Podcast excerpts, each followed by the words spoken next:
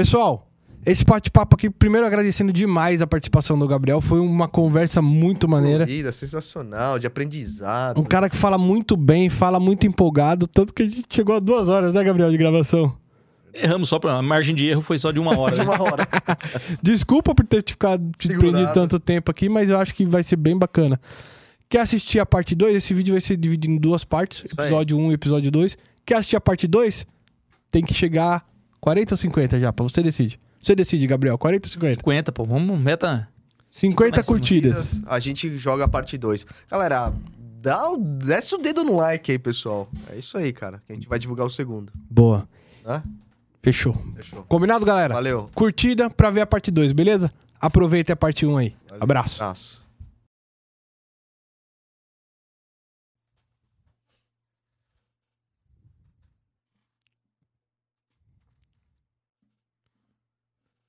Fala galera, Enxurcast na área, começando aqui mais um episódio. Eu, Rafael Bruno. E o Rodrigo Arasaki. E hoje recebendo aqui meu primo.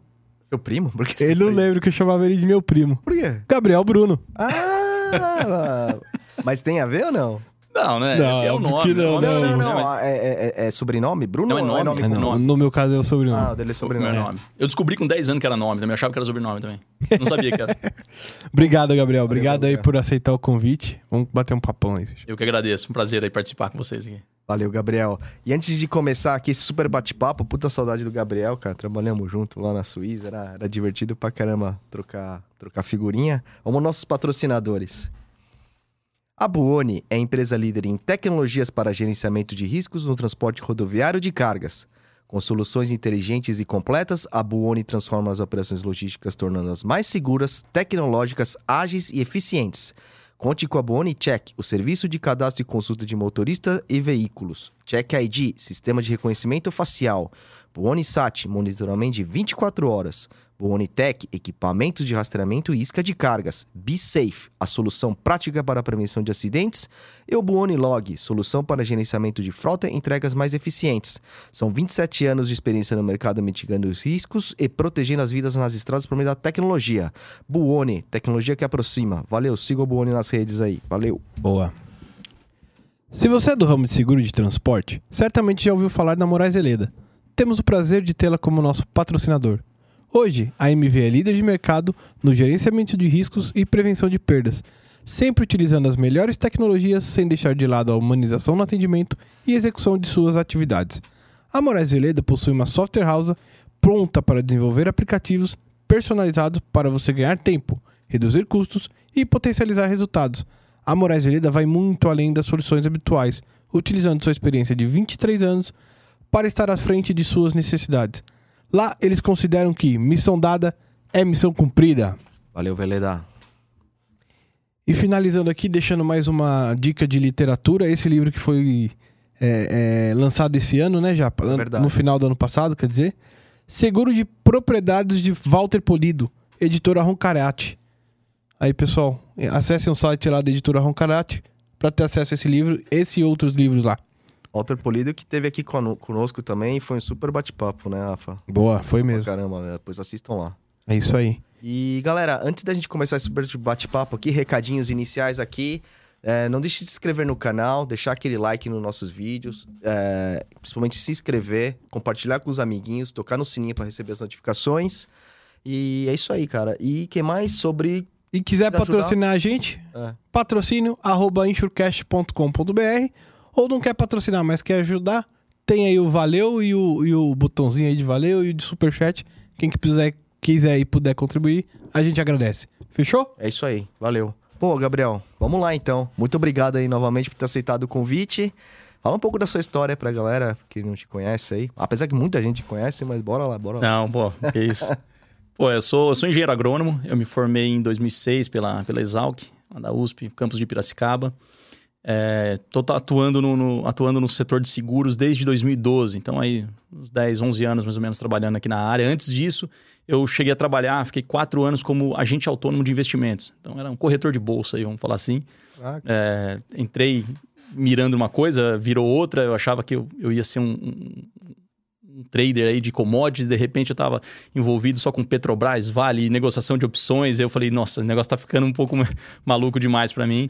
É, e aí eu fiquei quatro anos nessa, nessa, nessa vida de mercado financeiro, um mercado maravilhoso e, e também muito estressante, né? Passamos momentos muito difíceis.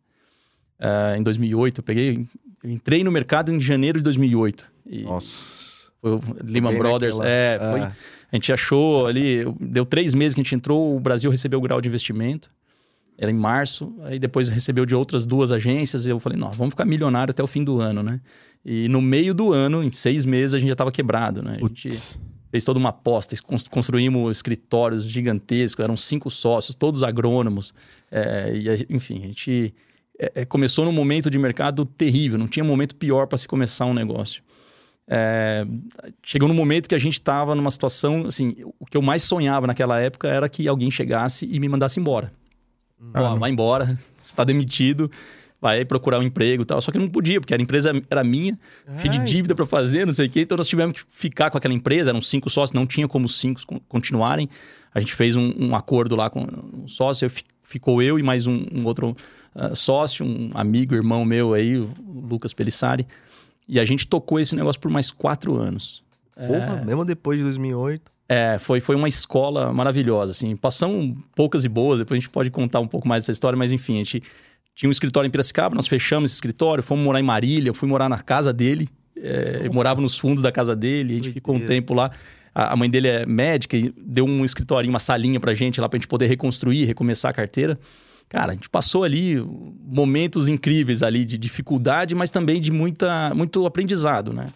Pô, dividir uma marmita no almoço, é, à noite fazer uma- o jantar junto, morava junto, trabalhava junto, não ganhava nada de dinheiro, o que ganhava tinha que pagar a dívida que tinha feito.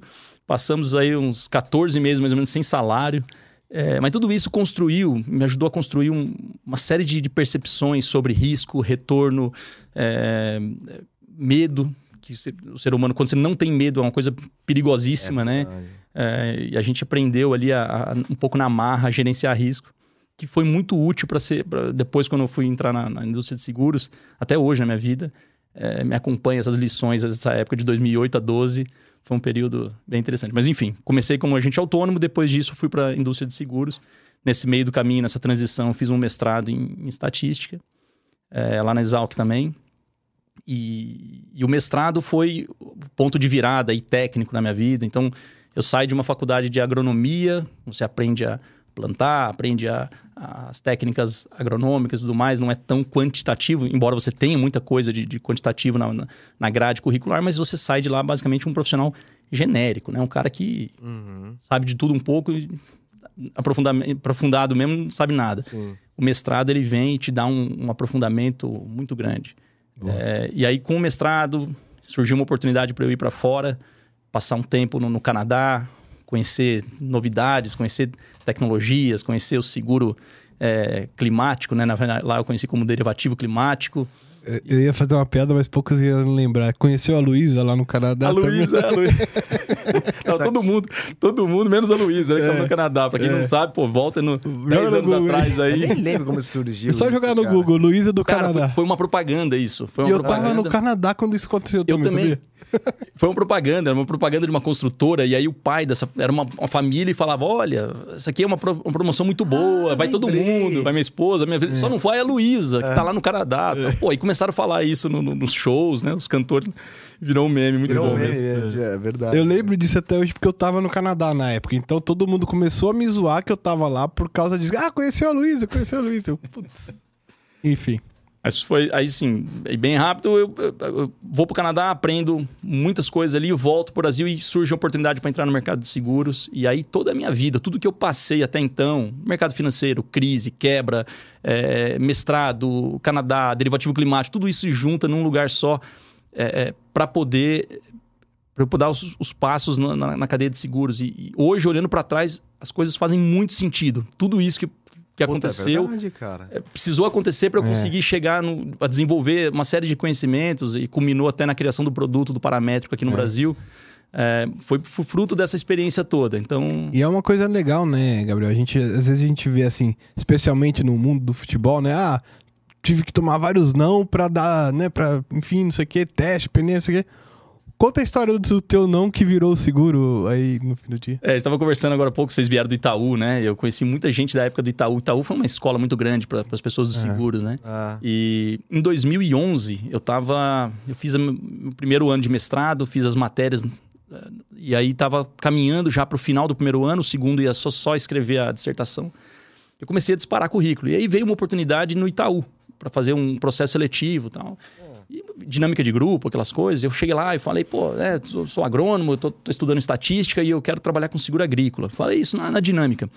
E tinha uma galera de seguros nessa, nessa dinâmica. Os caras nem ouviram o que, que eu era, quem que eu era, só ouviu seguros. Falou, opa, tem um cara que falou de seguros, né? Seguros. Pô, me chamaram pra entrevista final. é mesmo? E aí eu fui nessa entrevista final, era uma entrevista, sei lá, dia 20 de novembro era essa entrevista.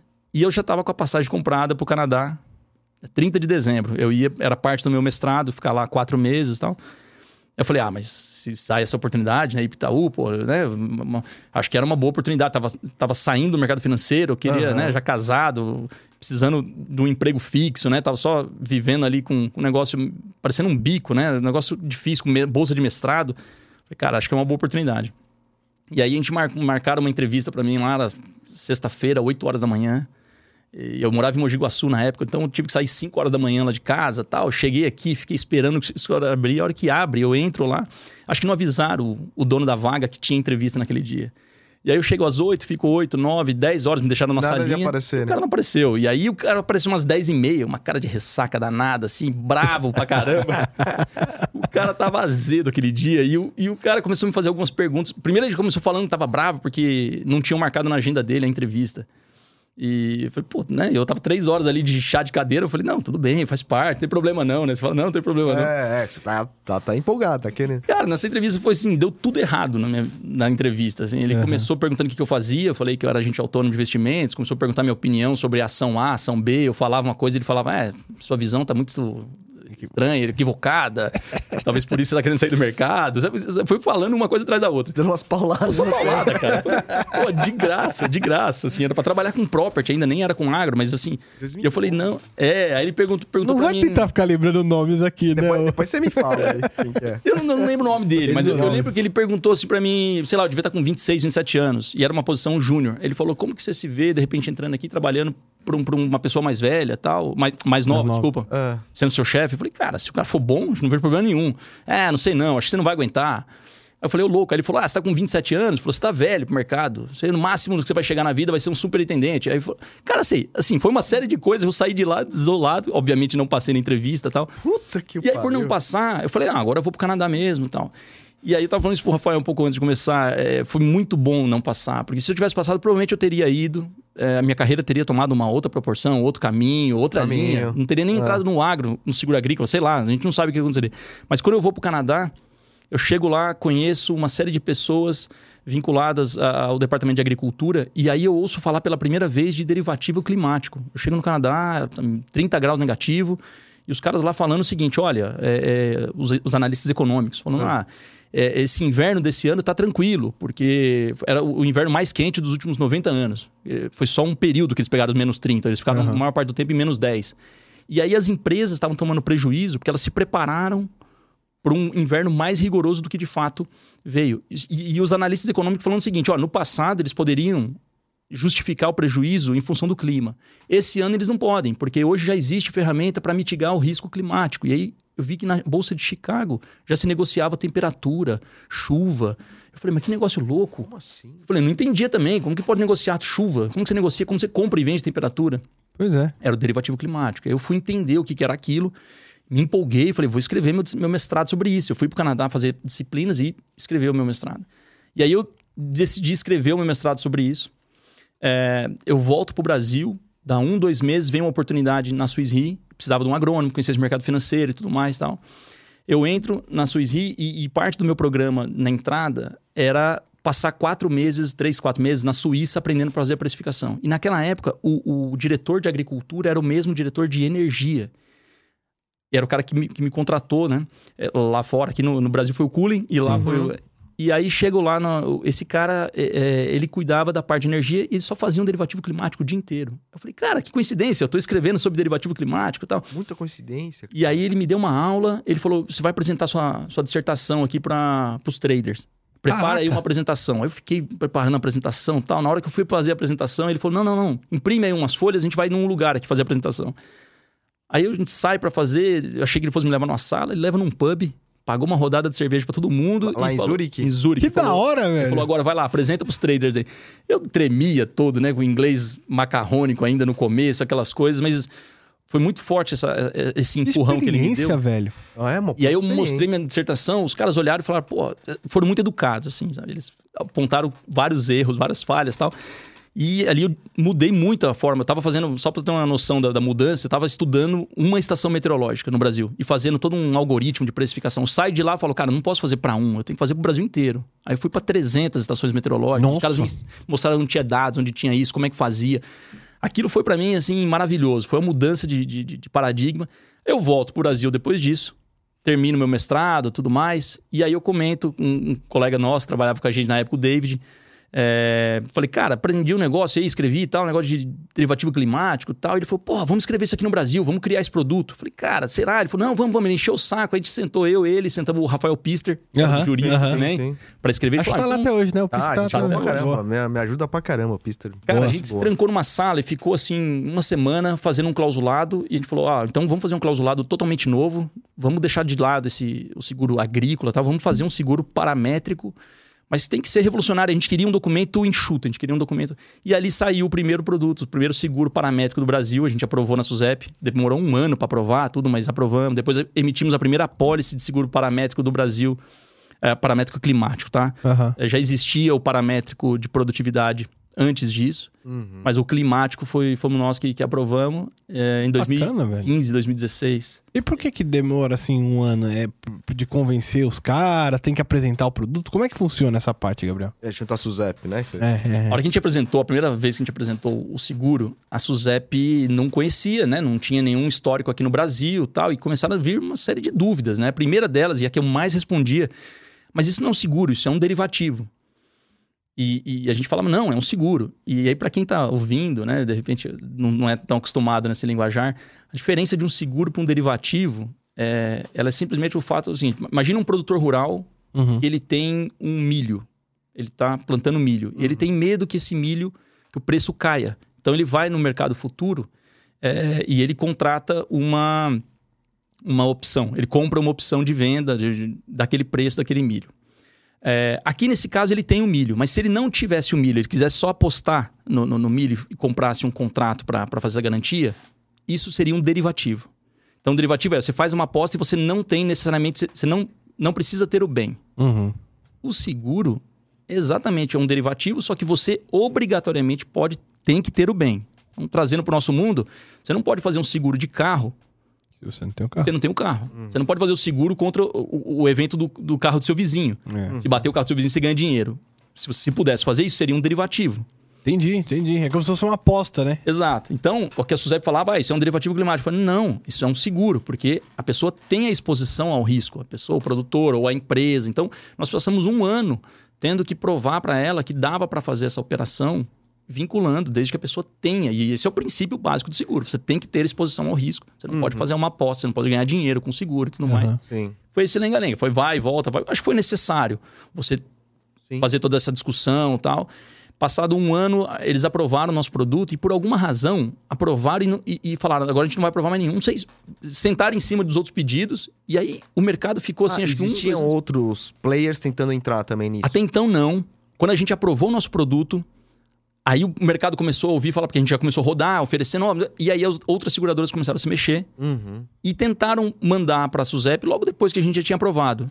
E aí, por alguma razão, parou ali. Não, Mete não um. Ctrl C que já tem pronto. É, provavelmente. Mas, Mas sei que você ficou... não sabe por quê? Cara, não sei. Ficaram uns dois anos assim sem aprovar nenhum paramétrico. E aí a gente ficou sozinho com esse produto. Uh. E o que parece maravilhoso não é uma situação tão maravilhosa assim. Porque quando você é o único a vender um produto totalmente Não revolucionário, difunde, né? as dúvidas são enormes. É, Você tem poucos é, promotores do produto e muitos detratores, porque aqueles caras É. que ainda não conseguiram aprovar, eles vão falar mal, vão querer. de- Então, foi uma situação difícil, porque a gente falava, pô, só a gente tem o produto, um monte de gente fala que o produto parece bacana e não conseguia vender. Porque você não tinha gente conhecendo. Então, aí depois, acho que em 2018, 2019, a Suzep destrava isso, aprova aí uma série de outros produtos. E o mercado está evoluindo desde então. O governo também é, criou uma linha de subvenção federal específica para o paramétrico. Assim, eu tenho muito orgulho desse início do paramétrico. É um produto que eu aposto bastante. Eu acho que ele tem é, muitos pontos ainda a serem analisados na hora da contratação. Tem algumas coisas que eu concordo, tem outras que não. Eu vejo algumas pessoas querendo colocar esse produto para pequenos produtores e pequenos e médios produtores lá na ponta. Eu tenho meus receios com relação a isso. Uhum. O, o, produto paramétrico, o principal risco desse produto é um, é um risco de base, que a gente chama. É, explica, explica mais sobre, sobre esse produto aí. É, até, acho que até para quem não conhece, né? Qual a diferença de um seguro paramétrico e um seguro normal, né? um seguro isso. tradicional. Boa.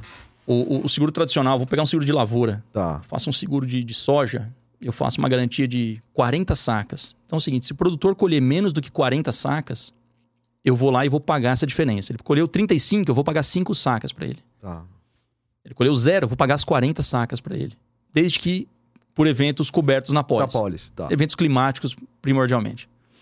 É, o paramétrico, ele funciona da mesma forma, só que eu não vou avaliar a lavoura do produtor especificamente. Hum. Eu vou pegar um índice que representa a produtividade naquela região e vou falar, você, o índice está falando que a região quebrou 30%, quebrou 40%, quebrou 50%. Eu vou pagar a indenização com base nessa quebra regional. E a indenização é uma indenização combinada ou se quebrou 40%, toma aqui 40%, se quebrou 30%, toma aqui 30%? É, é, é, o parâmetro é totalmente combinado entre as partes. Então tá. você pode falar, olha, eu quero que, dado que quebrou 40%, para cada percentual tá, percentual que quebrou, eu quero receber duas sacas de soja. Ah, entendi. Você pode, isso aí você, você pode fazer. É, isso está na pólice. Isso está na pólice. Você pode fazer tudo. Obviamente, de novo, tudo isso tem que fazer ligação com, de fato, a exposição que o segurado Sim. tem a campo. Não dá para ele fazer uma proteção que ele vai ganhar dinheiro se, se o evento climático acontecer, sim, né? Sim. Mas dá, isso tudo tem como combinar na pólice. Mas qual que é a dificuldade? Esse índice climático, esse índice, ele pode ser tanto um índice de produtividade, um índice do IBGE, um índice da Conab, um índice é, de alguma instituição estadual, Emater, a, o SEAB, da aula do Paraná tal. Eles lançam índices regionais e falam: olha, essa região aqui de Cascavel quebrou 30% essa safra. Então você pode utilizar esses índices regionais. Ou pode ser um índice utilizando variáveis climáticas e você faz uma modelagem, uma simulação, uma, uma estimativa de quanto que a produtividade teria de fato quebrado é, naquela região. Então, vamos dar. Se o produtor rural tivesse uma estação meteorológica na propriedade dele hum. e, e, fosse mensurando lá a quantidade de precipitação, temperatura, todas essas variáveis, em teoria você conseguiria replicar o quanto que teria sido a produtividade de soja é, naquela propriedade, usando essas variáveis climáticas como dados de entrada. Tá. Mas um modelo, ele nunca é a realidade, ele sempre é uma simplificação da realidade. A ideia dele é isso, é você ser uma, uma estimativa. Então pode ser que o modelo fale quebrou 30% hum. e o produtor tenha quebrado 50%. Ou quebrou 50%, o índice fala e o produtor quebrou 20%. Isso é o risco de base. O modelo fala uma quebra e a perda de fato no sítio, ali na chácara, no, no, na propriedade rural, é diferente daquilo que o índice está falando. E isso vai acontecer com o seguro paramétrico. O índice é como se fosse a média, né? Exato. Deve ter acima e abaixo. E aí, se você quanto menor o produtor rural, maior esse risco de base. Se você pega um produtor que ele planta em todo o município, bem provável que o índice do município vá representar o dele, né? O dele. É. Agora, um produtor que planta 10 hectares num município que planta 500 mil, cara, esses 10 hectares pode sofrer um efeito muito pontual de um granizo, de alguma coisa, por causa do terreno, você tem um efeito maior de uma seca ou não, e o índice não refletir essa perda. É aí que eu acho o principal problema de você fazer um seguro paramétrico para um pequeno produtor. Como que você vai explicar Imagina um produtor pequenininho lá no interior do Paraná, do Rio Grande do Sul, perdeu toda a sua safra. E aí você vai falar para ele: ah, mas sabe o que é? O índice quebrou só 20%. Ele vai ficar puto. Não vai entender, ele vai queimar o produto. Ah. Então, é, para pequeno, eu, eu acho que esse produto paramétrico ele funciona de uma forma regional muito boa. É, se uma seguradora tá, eh, acha que, ela, que esse produto, que acredita nesse produto, acha que o produto funciona e ele de fato tem bons resultados é, passado, você consegue olhar, simular as perdas que foram nas, nas últimas safras e utilizando parâmetros, você consegue ter uma boa correlação. Mas eu acho que ele é mais indicado para um produtor de porte muito maior ou para uma região. Então, de repente, para a seguradora faria sentido contratar um paramétrico. Como resseguro, por que não? Pois é, pois é. Se ela tá cobrindo muito local ali, Estou ali com uma cobertura muito grande naquele local. no oeste do Paraná. Uhum. Ela faz uma cobertura paramétrica que, para ela, o risco de base vai acontecer, só que ela entende o que que é o risco de base. E ela vai conseguir modelar a situação ali para que, na média, e principalmente nos anos catastróficos, aquela perda venha suprir, venha ser indenizada da maneira correta para ela. Perfeito. Agora, Mas esse, esse risco de base, ele, ele, ele é baseado no quê? Ele. O, o que, que é? Uma, é uma estatística anterior de períodos passados? Não, o, o risco de base é assim, se você... é, eu preciso fazer uma estimativa da produtividade da soja no município de Palotina, Tá. tá? Eu preciso fazer essa estimativa. É, como que eu faço hoje? Poxa, eu pego todas as variáveis climáticas que eu tenho acesso, sejam dados de satélite, ou sejam Hum, dados de hum. estação meteorológica, e eu pego aquilo e eu, eu falo, olha, então imaginando que todas as propriedades tenham recebido esse volume de chuva, Hum. esse volume de... eh, essa temperatura e tal, esse seria o resultado da soja plantada em determinada data. A produção ideal A é. produção seria essa, é. Só que a chuva, ela não cai. Quem for. Ela, você- ela não cai uniforme. É, é. A chuva ela cai de uma maneira muito desuniforme. Então você pode ter no mesmo município caindo 40 milímetros aqui, 10 aqui É. e na- e nada lá. Então, na média, ele vai chover ali mais ou menos o mesmo. Uhum. Mas isso pode fazer com que você tenha diferenças. Então você tem no mesmo município produtores quebrando e outros produtores. Rindo à toa. É. É, é difícil Não, você ter. os- Quebrando menos. Quebrando bem, menos, Bem é. menos, é. Isso, na hora que você pega um índice paramétrico para mensurar, você sempre vai ter um resultado médio. Você vai ter um resultado ali que não vai ser específico para cada produtor, mas ele vai representar muito bem a média daquela região. Então, se eu sou uma seguradora e eu tenho uma exposição naquela região, na média eu vou ter uma cobertura muito boa Hum. com um paramétrico. Perfeito. Uhum. Eu sou um produtor individual, eu planto 20 hectares ali, a chance desse índice paramétrico destoar muito da minha cobertura é, enorme. É. Então, eu acho que o paramétrico ele tem que ser E tem hoje produto de resseguro pra, desenhado dessa forma, Gabriel? Eu não conheço nenhuma seguradora que utiliza hoje como resseguro. Tá. É, mas eu acho que ele é mais factível para a seguradora do que para o Pro produtor, produtor, individual. Que são acho. pequenas frações ali dentro de um todo, né? Eu, sinto, eu me sinto mais confortável assumindo o risco de base como seguradora desse produto do que oferecendo a um produtor de 10 hectares um produto paramétrico. Eu acho que ali a chance de você queimar o produto é muito grande. Entendi. É, E até porque é um pouco mais complexo, né? Às vezes o pequeno produtor, Exato. ele não... Até a cultura um pouco desse cara, ele não deve ter uma cultura de seguro tão acirrada assim. Não, não tem. Não tem. E assim, Rodrigo, a a gente. A agricultura ela é muito, é, muito ampla, né? A gente acaba, às vezes, fazendo algumas classificações muito genéricas, né? É, ah, o pequeno, médio, grande produtor. Então a gente imagina já. Produtor grande é aquele cara lá, tem um avião, tem colhedora. O pequeno produtor é aquele que está ainda com a enxada na mão e tal.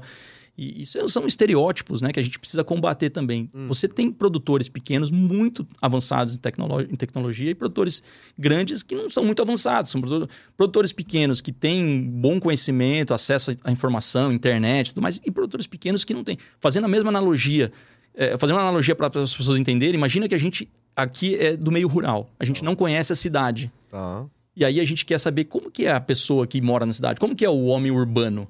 Aí ele vê uma novela, aí ele vê que o homem urbano mora num condomínio e tem carro blindado. Você fala, nossa, mas é uma beleza morar é, na cidade. É todo mundo é muito bom. É, e você tem gente morando em favelas, tem gente morando. O espectro de pessoas são muito diferentes na, na, na- na cidade. No meio rural é a mesma coisa. Você tem aí pessoas muito bens é, de orientação, é, acesso à tecnologia, acesso a conhecimento e pessoas passando fome. assim, é impressionante. Uma coisa. Então, a agricultura precisa ser melhor entendida pelo setor, pelo por todo mundo, não só pelas seguradoras, mas acho que precisa ser melhor entendida. Hoje, como seguro agrícola, a gente não atinge ah, pequenos produtores, não, a gente não é bem sucedido, a gente não consegue chegar nesse produtor muito pequenininho, nesse familiar, que de repente talvez seja aquele mais vulnerável É. para termos, em termos climáticos. Né? A gente, hoje a gente não tem uma solução. Puta, que dó, né? De repente o produtor. cara sobrevive através daquilo e aí acontece um risco climático, o cara perde tudo, puta, perde toda a renda dele, né, cara?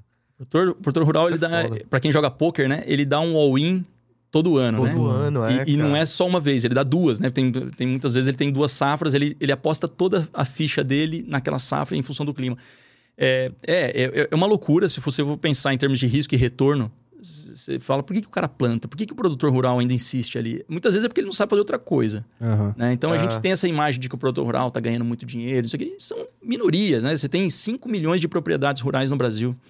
É, 1% dessas propriedades responde por 50% de toda a produção. Mas você tem uma gama de, de propriedades familiares, de propriedades pequenas. Então, desses 5 milhões, posso chutar mais ou menos uns 4 milhões, 3,900 a 4 milhões, são agriculturas, produtores familiares, são estabelecimentos uhum. extremamente pequenos, com difícil acesso à tecnologia e tal. Você tem toda uma discussão no Brasil de concentração de terra e tudo mais.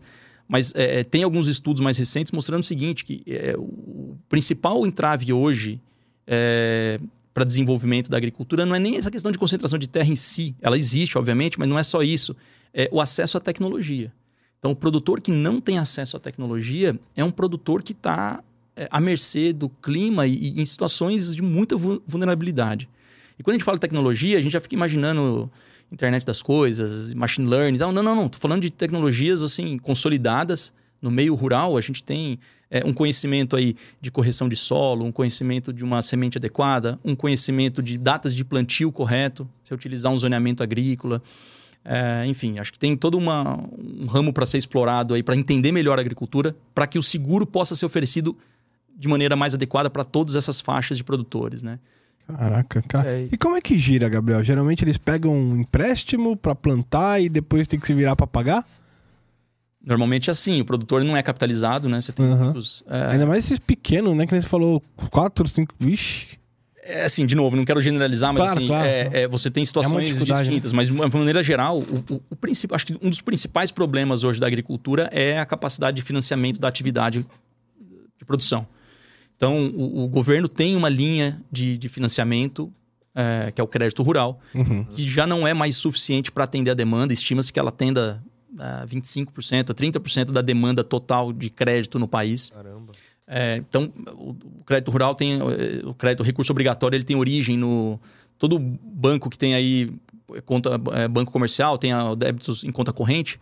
É, 34, não sei se está em 34, mas mais ou menos 30% dos seus recursos depositados, é, que estão em depósitos à vista precisam ser direcionados para a atividade rural. Isso é uma lei e aí daí que vem a fonte para financiar uhum. o agronegócio, parte do agronegócio. Mas isso não está sendo suficiente, então o produtor rural precisa recorrer a outras fontes que não só o, re, o crédito oficial. Uhum. E aí tem a cooperativa que, que ajuda, tem a revenda, é, capital próprio, muitas vezes que ele utiliza. Mas a boa parte desses pequenos produtores dependem desse financiamento para fazer o plantio, para fazer todos os tratos culturais. E aí colhe quando você tem uma boa safra, você ainda tem o desafio do preço. Porque pode ser que você fez tudo certo. Você é, teve uma boa produção. E aí o preço não estava legal na hora da venda. Ele não, não é. fez uma trava de, de, custos. Ele comprou os insumos dele a um preço e aí na hora dele fazer a venda da. da, da que varia muito, né? O preço da. Varia. Da, da... Tem seguro para isso também? O seguro, você tem possibilidade de incluir a cobertura de preço. É uma das modalidades que, que existem. É, ela ainda não é muito utilizada no Brasil e eu acho que ela tem um potencial muito grande de ser melhorada. Uhum. A forma como é colocada hoje eu ainda não acho que seja a, a ideal, mas o preço é uma variável que dá sim para você mitigar. É, e aí eu acho que qual é o papel das seguradoras? Fazendo até uma resposta ao, ao Jairo, né? Nosso amigo Jairo lá da Sinjeita veio aqui e oh. fez uma provocação às seguradoras de que elas precisam pensar fora da caixa. E eu concordo com ele. Acho que tem muita coisa que as seguradoras precisam é, melhorar. É, alguns desses pontos, por exemplo, as coberturas ofertadas. Né? Então, o seguro de preço, é, é mais comum hoje nos Estados Unidos, aqui no Brasil não é tão ofertado ainda, não é tão difundido, mas é uma, uma, uma, um componente que pode ser trazido para a mesa para facilitar. Uhum. Porque o, o, produtor, assim, acho que um dos maiores medos dele é clima e preço. É. Uhum. Por, porque eu tava lendo uma matéria essa semana, eu acho, que assim, a tendência para 2023, aí você me corrija se eu estiver errado, Gabriel, é que o preço seja mais baixo, porque vai ter uma demanda, uma safra maior do que a do ano passado, em torno, porque ano passado teve quebra e tal. Em contrapartida, o custo vai ser alto, porque a gente está vivendo aí a inflação, né? A, a, o, enfim, a taxa de juros está alta e o preço do fertilizante está alto porque a gente não está encontrando. Aí que você vê como o cara vai equilibrar os pratos, né? É. Essa, essa safra agora que está no campo, está sendo colhida, vai ser colhida agora de soja, talvez seja uma das mais desafiadoras para o produtor rural nos últimos anos. É, o preço ainda está bom comparado a valores históricos, até pelos fatos que a gente está tendo mundialmente, guerra na Ucrânia uhum. com a Rússia, você tem todo um problema inflacionário aí por falta de, de commodities e tudo mais, de alimentos. E, então, assim, eu não acho que nós vamos ter problema de preço, de cair preço. Tá. Eu, eu, acho que tá, tá, aparentemente está num... Esse aumentar, não é? O ano passado já bateu um pouco mais alto e esses fatores que o Rafael colocou, assim, a safra vindo boa, ela- isso afeta, né? É Você a forte demanda, né? É. tem mais oferta, se a demanda não acompanha. Por outro lado, você tem estoques, você vende estoques baixos. O Brasil, ano passado, quebrou Ah. muito feio. Assim, a soja foi uma quebra. Paraná, Rio Grande do Sul, Mato Grosso do Sul, quebrou muito. É, você vem aí de, de- de- de alguns eventos climáticos muito complicados. É, mas o, o principal ponto para o produtor rural de dificuldade é o custo. O custo subiu demais. Então, assim, é, quando você tem um custo baixo e o preço está alto, você tem margem de manobra. Pode até ser que o, pre- o clima não ajude muito, pode ser que o preço caia um pouquinho, alguma coisa, mas ele ainda tem muita margem. Esse ano, o produtor rural plantou ah, com um dólar altíssimo, pagou os custos dos insumos altíssimos. Qualquer soluço pode ser uma dor de barriga. Agora, uma atenção para o Rio Grande do Sul. O Paraná parece que está indo bem, de uma forma geral. O Paraná tem o Oeste, tem alguma coisinha ali, eh, dando um, um pouco de dor de barriga ali, mas de uma maneira geral, o Paraná está indo bem. O resto do Brasil está indo bem em soja. O Rio Grande do Sul, mais uma vez, está apresentando problema climático. A gente ainda não sabe a gravidade que vai vir essa- quebra é, se vai ter quebra ou não, mas já tem algumas. é, o milho deles, já, milho verão, já está sofrendo, e a soja, que é o, o carro-chefe ali no, no verão, tudo indica que vai ser mais um ano difícil. E aí o produtor rural vem alavancado, porque ele está com uma dívida para pagar com o banco ou com a cooperativa e ele não consegue pagar porque ele já vem de duas, três quebras de safra é, nos últimos quatro anos. É, e ele vem se alavancando e vem comprometendo o nome da família, filho, esposa, todo mundo pegando empréstimo nos bancos pra, com CPFs né, para ajudar. Doideira. O limite disso é ele chegar e ter que entregar a propriedade rural. Esse produtor, quando entrega a propriedade rural e tem que vir para a cidade, porque não tem mais o que fazer no campo, ele não é uma mão de obra treinada para a cidade. Ele sabe produzir alimentos, ele não sabe apertar parafuso numa fábrica de automóvel, alguma coisa do tipo. Então, que você causa um problema social, inclusive. Aham. A, a vinda dele, por exemplo, você, você não tem mais, mais uma- uma pessoa menos produzindo alimentos. Você tem uma mão de obra, uma família toda que não é especializada na cidade, precisando de uma atenção, que ele também não vai ter essa atenção. Então, você tem uma série de músicas, né, sertanejas que cantam um pouco disso, né, a tristeza do, do produtor quando tem que vender a fazenda e vir para a cidade. É. E isso acontece muito. E aí que entra o seguro agrícola. O seguro agrícola, como mitigador desses eventos é, catastróficos, ele é a ferramenta ideal para fixar o homem no campo. Falar, olha, estamos aqui, você tem que fazer a sua parte, produzir e tudo mais. Se São Pedro não ajudar, a gente está aqui para pagar. A, a- a ferramenta do- de mitigação de risco do seguro agrícola é extremamente estratégica, essencial para um país é, como o Brasil, que depende bastante da agricultura, porque a quebra de safra não afeta apenas o produtor, essa quebra de safra chega na sociedade, chega na cidade. Ele deixa de pagar a concessionária, o banco, a escola, o açougue, tudo mais, que muitas vezes cidade do interior ele compra prazo safra, ele vai pagar na safra.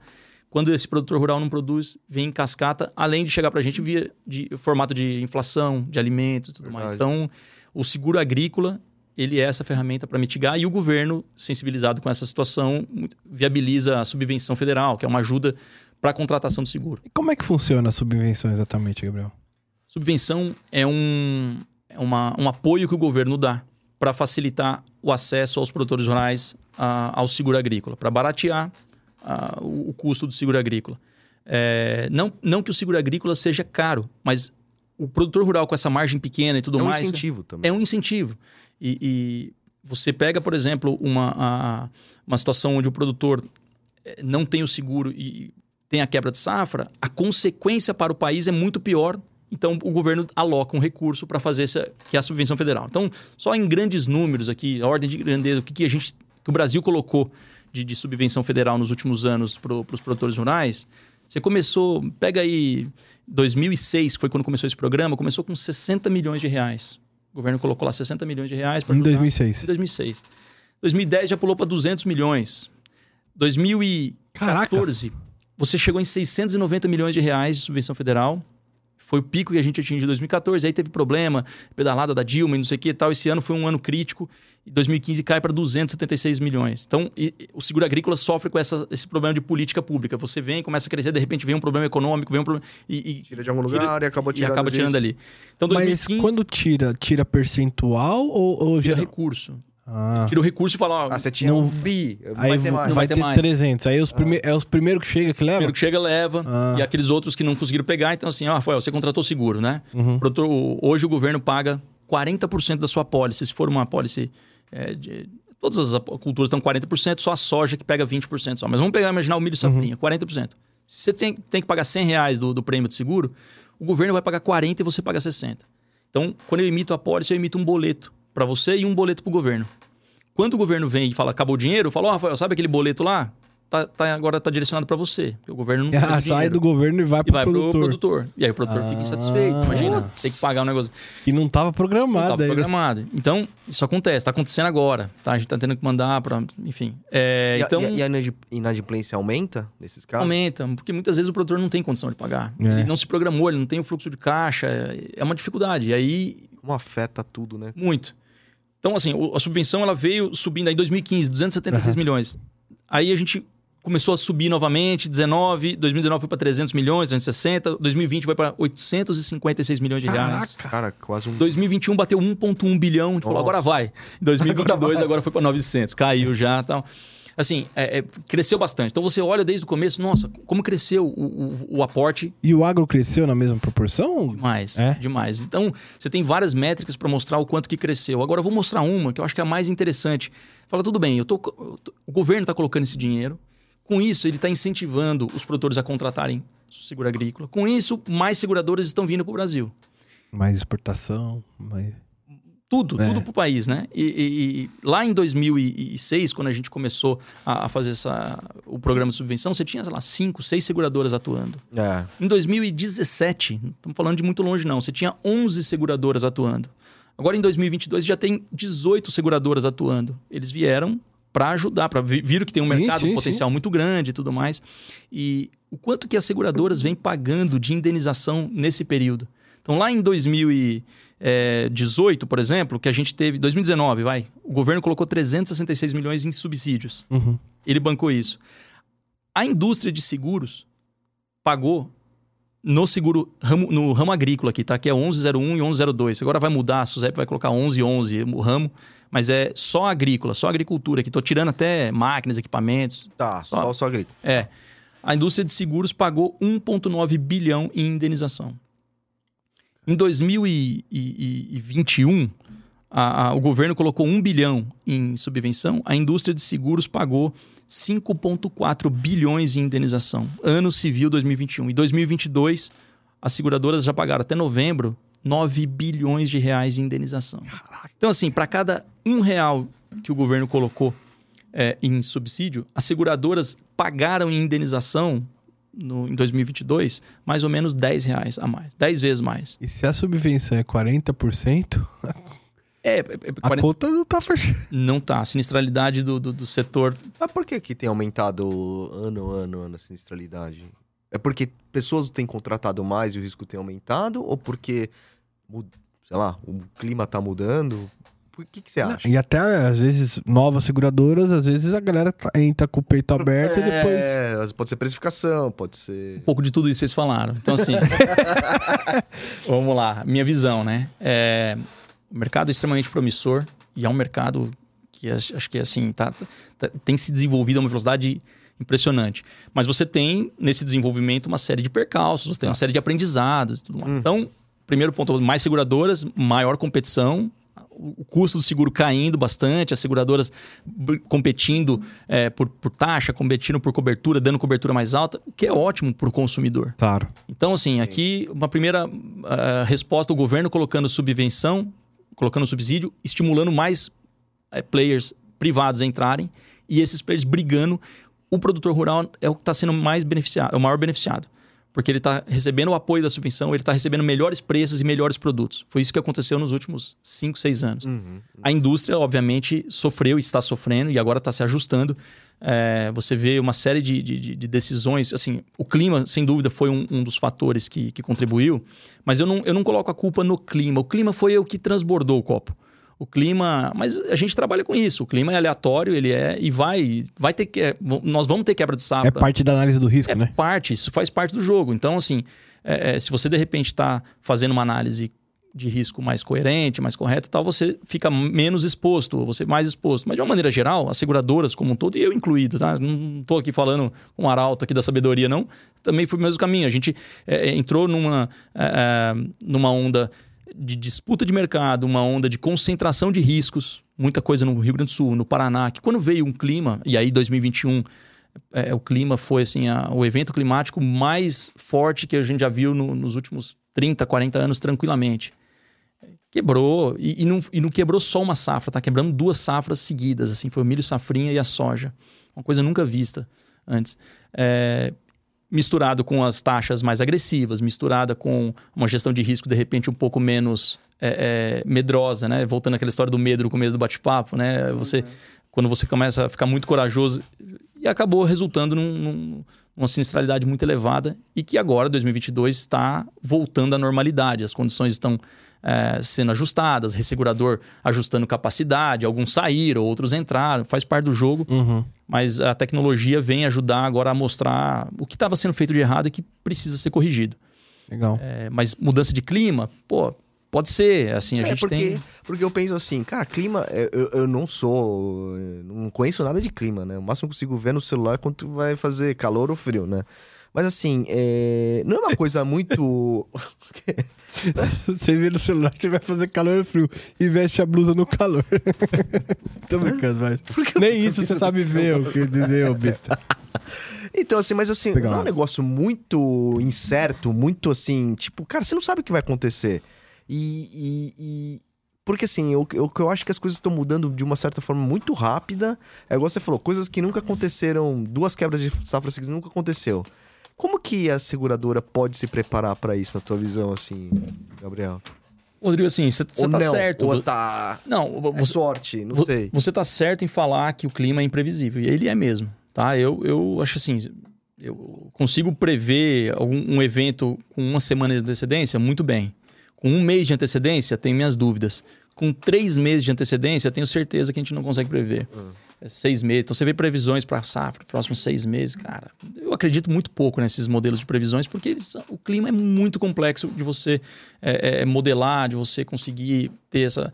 É por isso que o seguro é uma ferramenta é, é, que funciona, assim, é uma transferência de risco de algo que o produtor não consegue fazer por conta própria, não deveria conseguir fazer né, essa, essa mitigação. A seguradora, a player que tem uma exposição mais regional, nacional, ela consegue chegar para o segurado e falar: olha, você está numa região que é complicada, mas eu faço seguro em várias outras regiões. Eu consigo ter uma carteira diversificada e aqui eu consigo te oferecer um risco. Quando der problema aqui, lá, outro lugar não vai dar. Mutualismo, né? É. é. Eu não gosto muito desse termo de mutualismo. O pessoal fala muito no setor do mutualismo, mas assim, é porque é difícil. Quando dá uma quebra de safra no Rio Grande do Sul e, e o Mato Grosso não quebra, se você chegar, ah, vou, vou, aumentar a taxa no Mato Grosso, o cara do Mato é. Grosso vai falar, pô, mas o que, que tem a ver com o Rio Grande do Sul, né? É, você faz, faz assim, né? No fundo, assim, eu como seguradora, eu tenho que olhar o Brasil inteiro uhum. é, e eu tenho que construir um portfólio que me traga estabilidade. Uhum. Eu, eu, não acho que é o mutualismo, não tem que repassar o segurado, o, o cara do Mato Grosso não tem que sofrer uhum. pelo Rio Grande do Sul. Eu, como seguradora, tenho que ter a capilaridade suficiente para construir um portfólio que seja estável o suficiente para aguentar uma porrada no Sul e estar tá vivo no próximo ano para oferecer de novo esse seguro. Só consigo isso com diversificação. E aí eu corro para o meu ressegurador, que tem uma exposição é, mundial, que ele vai olhar Brasil, vai olhar Austrália, China, vai fazer a mesma coisa. Aí que eu acho que é o funcionamento e é por isso que o seguro é mais eficiente do que o produtor querer fazer o alto seguro. É. O produtor não consegue essa diversificação de risco. O principal problema na agricultura é esse risco catastrófico. É, e, e, aí, assim, como que eu lido com a questão do clima? É, eu não lido. Assim, eu, eu prefiro assim, a gente faz toda uma campanha, faz toda uma estimativa, tem todos os modelos atuariais, precificação, análise de clima, para ver como que afeta um ano de El Ninho, um ano de Laninha, qual que é o uhum, impacto e tal. Uhum. Agora, o que vai acontecer na próxima safra? Não sei, eu tenho que estar preparado para qualquer cenário que acontecer, eu ter, é, conseguir ter uma, uma, conta que vai fechar, que vai se equilibrar. É, não tem uma bola de cristal, a gente não sabe o que vai acontecer, a gente faz as vendas. O ideal é fazer o máximo mais antecipado possível, porque aí a assimetria de informação entre o segurado e a gente é menor é, chegando, a, a, safra vai começar. É, é, inegável que o produtor rural já tem um conhecimento, mais ou menos, uma noção do que vai acontecer, melhor do que o que você tem. Uhum. Isso, eu, isso eu acredito. O produtor rural conhece aquela área dele há 30, 40 anos, você não conhece.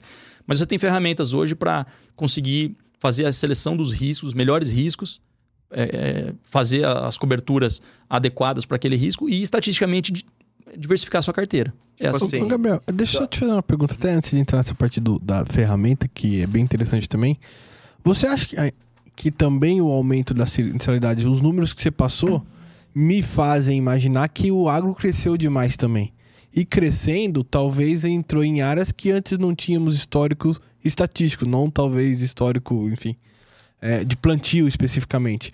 Esses riscos novos, digamos assim, afetou um pouco, dá uma bagunçada nos cálculos ali, nos, nos modelos, não? Pode ser que afete. Eu não acho que seja o grosso aqui desse resultado, tá? Tá. Porque as perdas estão vindo de regiões que nós conhecemos muito bem. Entendi. Então, nós estamos falando de perdas no, no Paraná, no Rio Grande do Sul, são regiões. Não estamos falando Matopiba, Tá bom. é, que é a região de expansão agrícola atual, e as seguradoras são muito incipientes lá. Até Tá foi uma das reclamações do Jairo, de novo, que fazendo. E é verdade, tem pouca exposição lá, tem pouco canal, pouco corretor, pouco.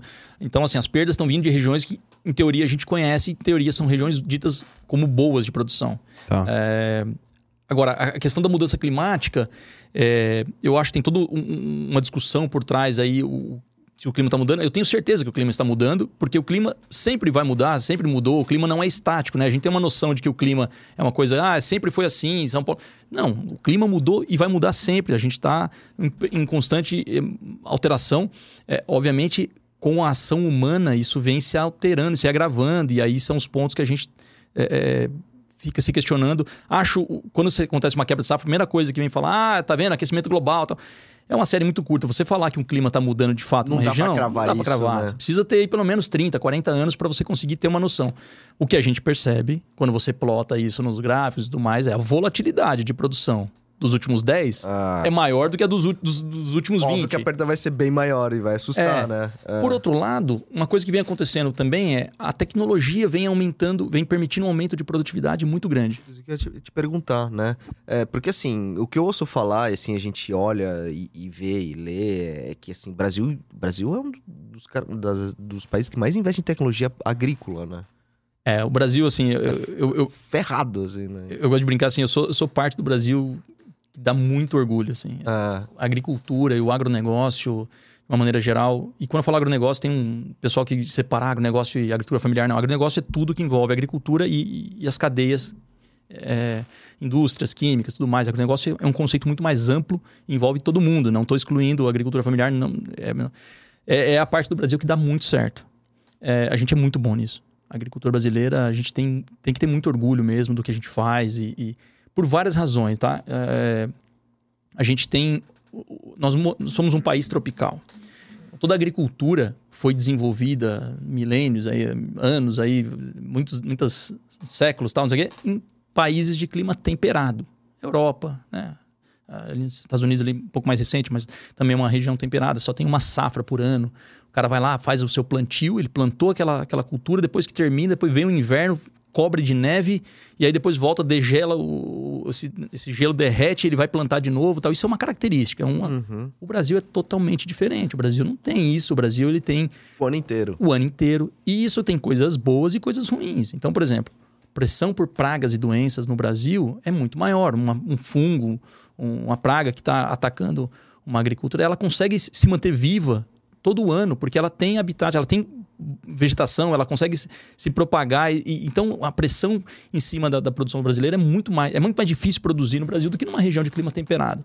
Os solos brasileiros, ao contrário do que muita gente pensa, você tem solos férteis, tem regiões de solos muito férteis, mas você tem muitas regiões de solos que não são férteis, não são naturalmente propícios para a agricultura. A Amazônia, por exemplo, ah, vamos desmatar a Amazônia para fazer agricultura. É um solo pobre.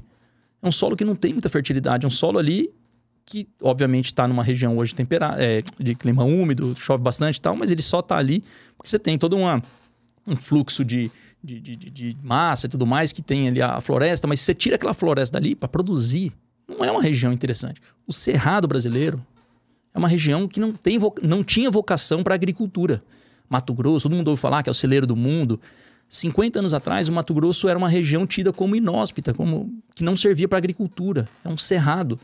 E o motivo ali é que o solo é um solo muito ácido, você tem muito problema com pH, alumínio, presença de alumínio tóxico, então não desenvolve nada. Tanto é que né, a gente ouve, lembra lendo aqueles livros de literatura para vestibular, Graciliano Ramos, o, ah, os, ga- os- os galhos retorcidos, eh, É, sertões, tudo mais, são características do cerrado. Ah. Isso é presença de alumínio, presença de, de componentes tóxicos ali, natural, tá? Isso não foi ninguém colocou. E, e aí que entra o que, o Brasil, um negócio que hoje é hoje, né? Há 50, 60 anos atrás, o Brasil era importador de alimento. A gente era um país que importava alimento para sobreviver. E hoje a gente é essa potência toda. Tem não só, não só um fator que explica essa mudança, mas tem alguns pontos de inflexão, e a Embrapa talvez seja a principal delas, que é a empresa brasileira de, de pesquisa agropecuária, é, 60, 50 anos atrás foram criar a Embrapa, pegaram uma série de estudantes é, recém-formados e falaram: olha, você vai agora para os Estados Unidos, para as melhores faculdades do mundo de agricultura, fazer mestrado, fazer doutorado e volta depois para criar aqui o centro de pesquisa. E foi assim que foi desenvolvida a Embrapa e uma série de tecnologias foram criadas para chegar o que nós somos hoje. Então, vou citar algumas delas. Que louco. É, a correção de solos, né? Aplicar um calcário para você corrigir o solo. Hoje é, uma, hoje é uma prática muito corriqueira, muito comum. Uhum. É, mas é até pouco, até pouco tempo atrás, alguns bons anos atrás, isso não era, não era tão conhecido, não era uma prática. Vou dar um exemplo, não, não precisa nem chegar no centro-oeste. Campo Mourão, região de Campo Mourão, ali no Maringá, em Maringá, é, perto de Maringá, no Paraná, era uma região que, pô, você vai lá, você tem a Coamo ali, e tem o Dr. Haroldo ali, o- você tem a- o livro, ele escreveu um livro sobre a história do presidente da Coamo, é uma história maravilhosa, assim. Acho que é uma pessoa é boa pra vocês um dia chamarem aqui. Pô, Ele, ele, ele, ele fez muito pelo seguro agrícola. Legal. Muito, assim. Um, Legal. uma pessoa, uma cabeça brilhante, assim. E eles chegaram ali na, na, na região de Campo Mourão, não dava nada, dava... Só tinha formiga, sapé e, e formiga, tal, não sei o que e tal. Uhum. E aí conseguiram desenvolver com correção de solo e tudo mais, vi- virou hoje uma, uma das regiões com solos mais férteis do Brasil. É, porque a fertilidade, o conceito de fertilidade, ela não é só fertilidade química, ela tem que ser uma fertilidade é, física e também o ambiente. Então, se chove bem, se distribui boa chuva. O problema químico você resolve muito fácil. Você faz o calcário, você coloca o adubo químico e tudo mais, você resolve. Agora, problema, de, problema físico, você não resolve. Se o solo for um solo raso, for um solo pedregoso, você não resolve, é difícil. Os solos são férteis do Brasil nesse sentido, eles são profundos, são muitos lugares, são os latossolos que a gente chama, são solos lixiviados, intemperizados, solos que muito tempo, solos muito antigos. Então eles são pobres quimicamente, mas eles têm toda uma estrutura ali para a planta se desenvolver. Se você colocar o nutriente para ele, o Aham. resto a natureza faz. Que legal. Chove e tudo mano, mais. Que, que, que abençoado mesmo, né? Ou seja, tá lá, é só uma correção É. que dá pro ser humano fazer. Só que para chegar nessa correção, para entender, demorou muito tempo. Então, assim, aí a Embrapa veio, ajudou a desenvolver o Cerrado. Teve toda a história de colonização dos Cerrados, os gaúchos, os paranaenses que tiveram. cora- Sim, é impressionante a história de empreendedorismo desses produtores que saíram do Rio Grande do Sul, do Paraná e migraram para o Centro-Oeste. Foram em situações extremamente precárias, não tinha nada e colonizaram ali a região e, virar, e virou essa potência. Hoje a gente olha, a gente fala, nossa, isso aqui parece que sempre deu certo há 50, 60 anos ninguém queria aquela, aquelas áreas. Estamos falando de Sorriso, estamos falando de Lucas do Rio Verde, estamos falando de So- Sinop, estamos falando de regiões hoje que são um polo de, de tecnologia, de inovação. E esses 60 anos atrás era nada. É, Embrapa por trás disso. Tem a- a- o desenvolvimento é, da fixação biológica do nitrogênio. Então, para plantar soja, o, o insumo que ela mais precisa, o, o nutriente que ela mais demanda é o nitrogênio. Para cada uma tonelada de soja, para mil quilos de soja, você precisa de mais ou menos 80 quilos de nitrogênio.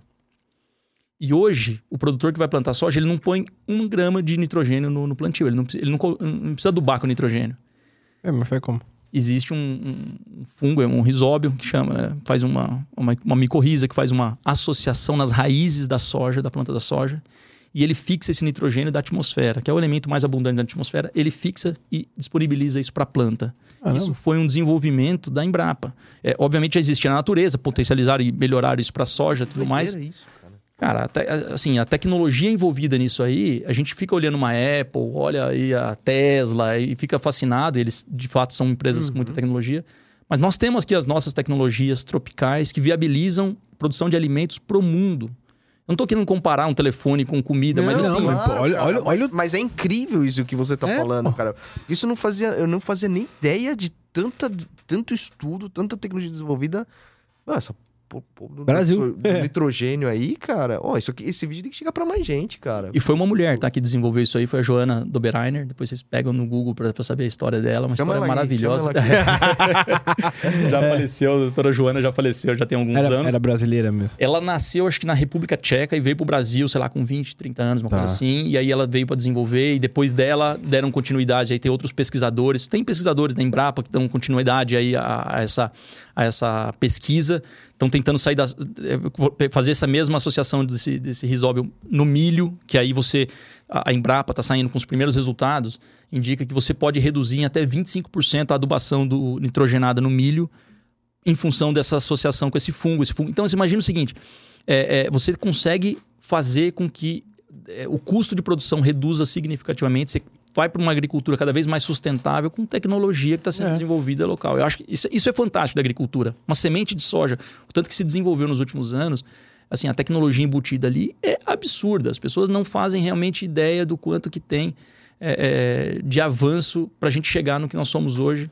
Porque, porque assim, hoje pra você é, plantar, você precisa de muito fertilizante. Fertilizante é um dos, dos produtos químicos que vão lá é nitrogênio. Então você tá me falando que não necessariamente. dá- daria pra pegar esse nitrogênio que tem na atmosfera e transformar ele pra ajudar na adubação do, do negócio. É Não, isso? não para todas as culturas, tá? Isso tem uma dificuldade, não são todas as culturas que você vai conseguir. Para soja, isso já é uma realidade. Fenomenal, cara. É, para milho, por Ainda mais exemplo, com essa crise aí de É. fertilizantes que tá tendo hoje em dia. ela não, ela não vai resolver todos os problemas. Então, por exemplo, Não, não vai substituir não, 100%. É. mas, pô, mas é, ajuda pra caramba. os três nutrientes mais importantes, não mais importantes, mas que é demandado em maior quantidade, que são os macronutrientes, nitrogênio, fósforo e potássio. Hum.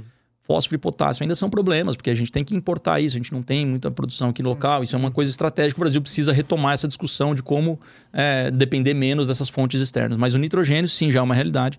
E aí você é, é, traz essa cultura, outras tecnologias que foram desenvolvidas aqui no Brasil, por exemplo, fazer duas safras. É, nos Estados Unidos, o cara faz uma safra só. Você falou, é. No Brasil ele faz duas. Sim, duas normal. Tem gente que faz três, quatro, aí entra irrigação. Mas sem irrigação, tem muitas pessoas fazem duas safras. Como que é isso? Ele entra com a soja lá para setembro, outubro, mais ou menos. Ele vai sair com essa soja em fevereiro. Ele entra com o milho safrinha. E aí ele planta. Ele... E aí foi desenvolvido, todo adaptado o milho, porque você, o milho entrado, que entrando em fevereiro, ele está numa situação de quantidade de, de, de- de água que está disponível muito menor do que se ele tivesse sido plantado em setembro. Então Sim. você teve toda uma adaptação para ser feita para conseguir conciliar essas duas culturas. O produtor tem que tomar uma decisão para otimizar a produção desses dois, dessas duas culturas. Sim. E a data de plantio dessas duas, nenhuma é a ótima. Mas ele faz com que a combinação das duas seja ótima Seja Para mais rentável pra ele, né? seja mais rentável para ele. E aí vem a Embrapa, desenvolveu toda essa ajuda tal. é, e, e, e aí que fala, ó, mas espera aí, a gente depois que colhe o milho, fica um tempo a lavoura ali sem cobertura. Pô, então e se a gente, junto com o milho, cultivasse a braquiária, que é um capim? A braquiária é uma, muitas culturas, né, é uma planta daninha, ela concorre, compete por nutrientes e tudo mais. Foram desenvolvidas pesquisas, não só em Embrapa, em cooperativas e tudo mais, você tem toda uma série de pesquisas. Isso foi desenvolvido, se não me engano, no começo de 2001 chamava-se Sistema Santa Fé, é, hoje chama milho consorciado com braquiária, você planta o milho e junto com o milho você planta a braquiária. É mato, é uma competição. Só que ele se planta de uma tal forma que o milho cresce mais rápido que a braquiária e o milho não sofre tanto com essa braquiária. Então ela abafa um pouco a braquiária. Quando o milho vai ser colhido, ele seca, ele abre espaço, abre luz, a braquiária vem e, e- e- e desenvolve. Isso acontece o seguinte: você produziu soja, você produziu milho e depois você ainda tem a braquiária, você pode colocar o seu gado em cima para pastar e ainda faz, faz, faz carne na mesma área. Caramba! Você Isso é- aproveita tudo. Essa integração lavoura-pecuária. Aí, voltando ao tema lá que o Jairo cutucando as seguradoras, é verdade, as seguradoras precisam fazer coisas novas. O que, que as seguradoras estão apresentando para integração lavoura-pecuária?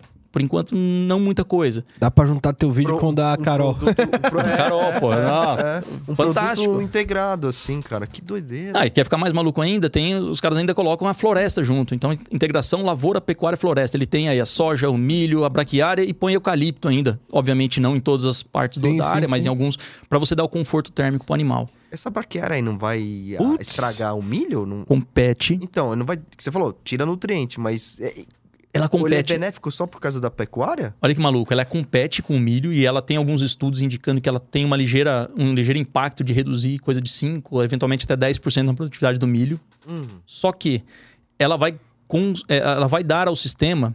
É, tá produzindo mais biomassa, ela tá produzindo ali. Quando sai o milho, depois você vai ter essa, essa braquiária. Ainda que você não coloque o, o gado para pastar em cima, só fique com a biomassa, Hum. você produziu bastante é, matéria orgânica que vai ficar no solo, depois decompondo e vai aumentar a quantidade de matéria orgânica para a cultura seguinte, que é a soja. E ele beneficia o sistema como um todo.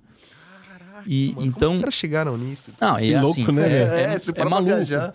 E, e o milho safrinho, o grande desafio dele, você tem que entrar na hora certa. Se demo- demorar muito para plantar, você pega uma janela ruim, você acaba não conseguindo ter viabilidade no milho safrinha. Então, quanto antes você plantar o milho, melhor. Aham. Só que ele não consegue plantar a hora que ele quiser o milho porque tá com a soja. Uhum. Eles têm que sair com a soja. E a soja ele dependeu para entrar do início das chuvas lá atrás. E a Embrapa tá vindo agora com uma pesquisa para conseguir entrar com o milho ainda com a soja lá dentro. A soja tá ainda não foi colhida, ele vai entrar com o milho, vai colher a soja, o milho já tá No mesmo solo? No mesmo, ao mesmo Ao tempo. Ao mesmo tempo? Ao mesmo tempo. Que louco, É maluco. que Então, louco. assim, a Embrapa, A Embrapa é ferrada, hein, meu? Ferrada. Ela é uma empresa 100%... 100% nacional, empresa brasileira de pesquisa agropecuária, é um orgulho nacional. Assim, é mesmo, outra coisa que ninguém acho que menciona muito, por exemplo, o seguro agrícola e o crédito rural só rodam hoje porque tem uma ferramenta chamada zoneamento agrícola. O que, que é esse Que que é zoneamento isso, né? É, o governo chega e fala: olha, você quer plantar soja, você quer ter sucesso, você tem que plantar em setembro. Aqui nesse município seu, você tem que plantar nessa data aqui. Se você plantar em agosto, você não, não vai ter sucesso. Se você plantar em dezembro, você não vai ter sucesso. Então você tem lá um calendário, uma janela de plantio ideal. Quem calcula isso é a Embrapa. Caraca. Então você tem diferentes datas de plantio para diferentes regiões aqui no Brasil. Por município, por tipo de solo, por tipo de semente. Caraca, Então, velho. para o mesmo município, você tem lá nove combinações diferentes. Que, Eu achava que- que era só jogar semente lá e deixa. Imagina, tem muita tecnologia, muita Desenho modelagem, animado? É o feijão no algodão lá, pô. tem muita simulação por trás. Assim, a Embrapa é pesada na modelagem ali. Até um abraço pro Eduardo, quem que faz pra gente aí o, monitora, o zoneamento. É uma ferramenta que permitiu é, com que a gente desse o seguro com segurança de que ele tem capacidade ali de produzir, de fato, ali ele vai conseguir produzir, está no momento hora. ideal. Que da hora. faz isso pro Brasil inteiro, para várias culturas. Então, assim, é, são muitas coisas. Outra, outra inovação que veio aí também, é, não só da Embrapa, mas dos institutos de pesquisa e tudo mais, foi a- a- o plantio direto na palha. Então, o que, que era isso? A agricultura no passado, você fazia o plantio da, da soja, só fazia um plantio só de uma cultura por ano. Quando você ia plantar no, no outro ano, você tinha que é, revolver aquele solo, você tinha que tinha um monte de planta daninha, né? Porque fica de, um, de uma safra para outra, tá? você tinha que dessecar aquela planta daninha e você tinha que incorporar essa planta daninha ao solo. Então você passava o arado, a grade, você revolvia o solo, as camadas de 20, 30 centímetros do solo, você fazia um revolvimento. E todo ano fazendo essa movimentação, você expõe o solo a problema de erosão, porque se chove, lixiviação, vai, vai- você tem vários impactos ruins ali. Uhum. Mas você precisava, você precisa fazer isso, você tem que tirar a palha. Como que você vai plantar com a palha? E aí foi desenvolvido um sistema no Brasil chamado de sistema plantio direto, onde você planta na palha. Obviamente você abre um espaço na palhada, você desseca a palhada e abre, e você faz com que a, a cultura venha. A cultura que está instalada nesse sistema de plantio direto, na palha, a palha ela serve como um amortecedor também, ela consegue...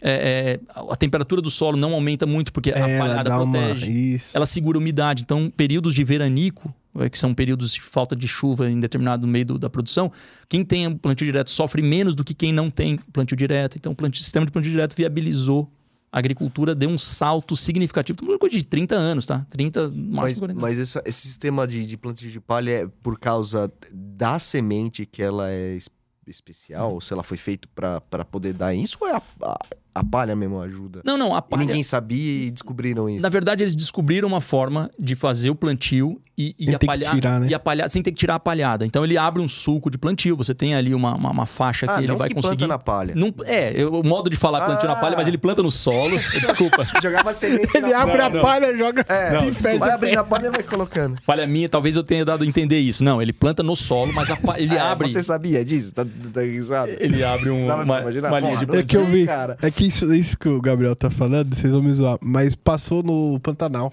O cara plantando lá e A a palha? palha. É, a palha meio que faz uma sombra pro É, solo. palha protege. Pra não esquentar Você é tanto. fã de Pantanal, então. Ah, eu fui. Muito né? né? Primeiro, primeiro ou segundo? Não, agora. duas, que as passou, duas. é, Assistiu né? a outra eu não assisti, assistiu? a outra assisti. Tinha medo. né? Tinha medo, tinha medo. do velho do medo- Rio, do velho do É, Rio. não, eu tinha medo da. eu- mano, aquilo. A Juma. Só, é, não, não da Juma. Eu não tinha medo da Juma. Tinha, a Juma mat- comia os caras, não era? Tipo. Onça. É, é, não, é, onça, é, alguma coisa assim. Eu tinha medo do negócio da piranha, cara. Porque não é, não tinha esse negócio. Que o cara É, entrava você joga pra. É, teve umas mortes assim. Piranha. É. Puta, eu não consigo ver esses filmes. Aliás, isso, a- a- a- o termo vem daí, né? É. Carol Agora- falou uma coisinha disso aqui também, né? No, É. Falou no podcast dela. acho. É, é. É, e o que, que a gente tá falando? Foi o parênteses aí da, da porra Não, do ele tava explicando velho. como que é o plantio da, na Não, palha. é, na assim, palha, que não é na palha, é, né? é. Acho que o importante aqui, essa mensagem é, cara, em termos de tecnologia, a gente. É, o brasileiro tem muita, muito orgulho da seleção brasileira, de futebol e Pô, não sei o quê. orgulho dessa... A agricultura é mais do que a seleção brasileira. A gente é muito mais do que pentacampeão na agricultura. É, e, e eu acho que A a gente gente. exporta esse tipo de tecnologia, É porque, Gabriel? é porque o agro ainda traz retorno, né? É, Seleção. Não, olha só, uma coisa Culpa que de vocês que são corintianos. O técnico era de vocês. Eu não sou não, pô, São Paulino. Ah, Eu verdade, não é só chorei lá, você. Chorei pra Caimbu lá. É. Olha lá. Olha os caras, velho. É no YouTube aí. tá no Eu vou botar a fotinha sua chorando aqui, ó.